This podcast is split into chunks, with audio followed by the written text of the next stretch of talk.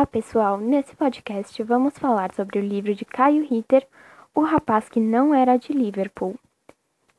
Se você ainda não leu o livro, leia antes de ouvir esse podcast, pois ele contém spoilers. Então, vamos começar lendo o resumo da história.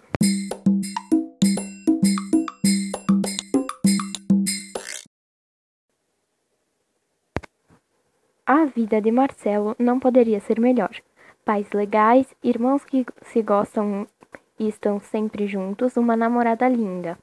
Porém, uma aula de biologia muda sua vida. Marcelo descobre que é adotado. E agora? O que fazer com toda a história? Nem a paixão pelos Beatles, os tais rapazes de Liverpool que ele herdou do pai, parece segurar a barra. Enfrentar essa situação não será fácil. Até porque ele percebe que terá que fazer isso sozinho. Mas como?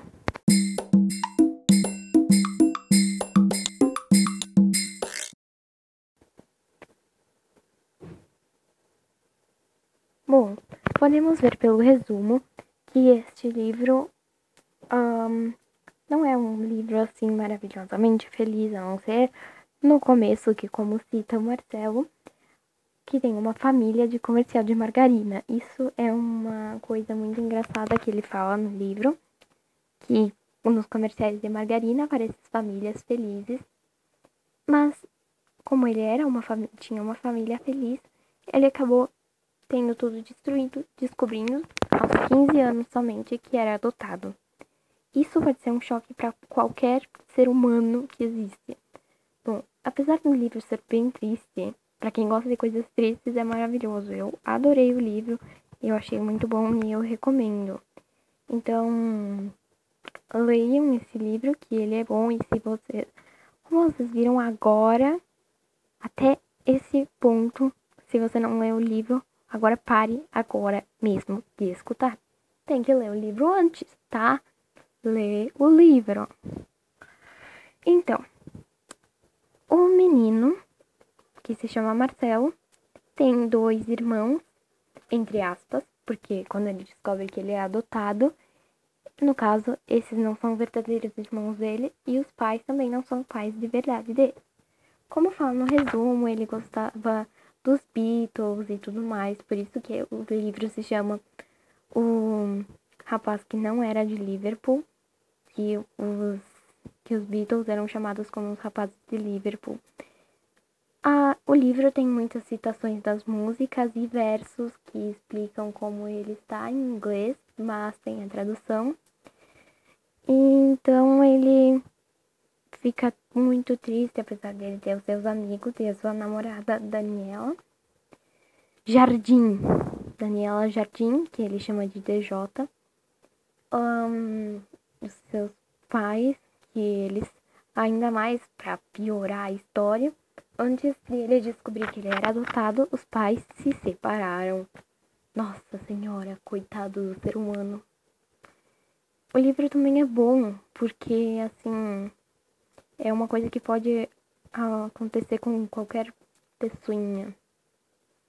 Tipo, não é uma coisa ah, sobrenatural que não sei o que que é.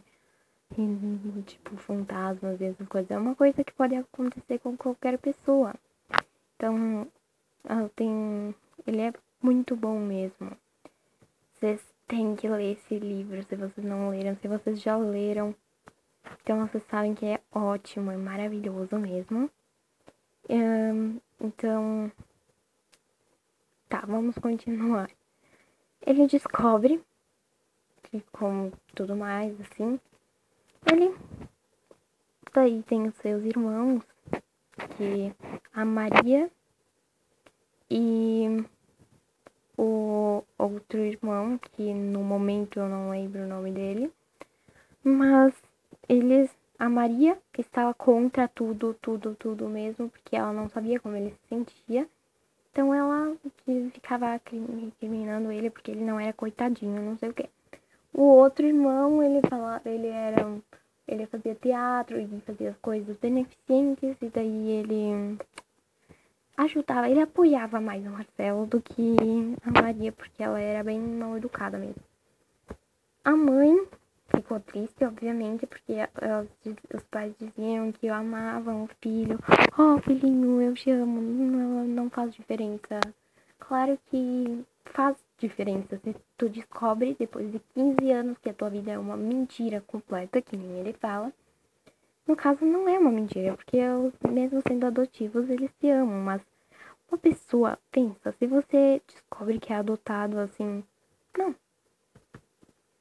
Tu não vai simplesmente aceitar e dizer, ah, tá bom, tô adotado, não muda nada. Não é bem assim. Mas então, daí ele vai tudo lá, daí que ele tem uma dinga que é que mora lá na praia, daí ele vai lá pra ficar longe de tudo. No caso, ele não queria ficar longe da namorada dele, mas sim da família, assim, pra não. Porque ele não é que tava muito feliz, né? Então, ele foi pra lá conhecer o mar e o oceano e tudo mais. E ele, a professora dele que dizia que ele tinha um, uma ótima escrita, assim, que ele que o vocabulário dele era muito bom. Então ele começou a escrever as cenas da vida dele, que também elas são citadas no livro. E apesar de ele começar a escrever só depois do que elas aparecem, ainda assim daí você vai ler. Então, ah, assim, é muito bom esse livro. Ele pode ser lido se você ficar com bastante atenção, não muito tempo, mas você tem que estar bem atento, assim, e eu não vou parar de dizer que ele é muito bom, porque ele é muito bom mesmo. Então, ou porque um, às vezes quando tu pensa, ah meu Deus, queria entrar no livro para dar um abraço no coitadinho. Fala assim, ah meu Deus, a minha vida é uma mentira, os meus irmãos são uma mentira. Daí ele fica culpando os pais que ele não viveu uma história, mas se você pensar bem, não teria uma história se ele tivesse no orfanato, então. Só que demora pra tu raciocinar isso. Quando tu tá assim, pensando, oh meu Deus, o que, que é a minha vida é uma porcaria mesmo. Imagina, uma família que era a família de comercial de margarina, daí vira um negócio tudo destruído com os pais separados. E ainda tu descobre que é adotado, então eles não são nem os teus pais. É a maior bagunça da vida é mais uma irmã que fica te tratando mal, mesmo se tu é uma pessoa triste, infeliz. Ah, não, tu não é, tu não é nem triste, lá o que, sei lá o que.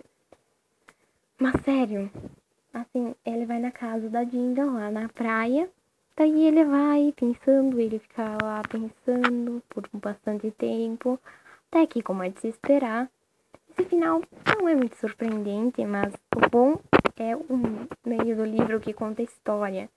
Afinal, não é muito assim uma coisa maravilhosa e tudo mais. Mas aí ele faz as pazes, entre aspas, de novo, com a família dele. Porque ele vê, ah, não é culpa dos pais e os outros, seus pais naturais dele abandonaram ele. Não é culpa dos pais adotivos, não. Daí ele finalmente, depois de cento e poucas páginas, ele percebe e se eu não me engano, o livro tem 103 páginas, contando todos a capa e tudo mais. Mas então, esse é basicamente o resumo bem curtinho assim do livro que eu demorei umas 3 horas para ler, ou 4, sei lá, fazer a manhã inteira lendo esse livro. Mas se você gosta de coisas assim tristes, você vai amar, ele é muito bom mesmo. Eu sei que se você não, se você não leu o livro ainda e você tá ouvindo, então agora tu não vai mais querer ler o livro porque tu já sabe o final, mas tudo bem. Lê mesmo assim. E tem as músicas dos Beatles em inglês e é bem legal a estrutura do texto. E, então, boa leitura para vocês.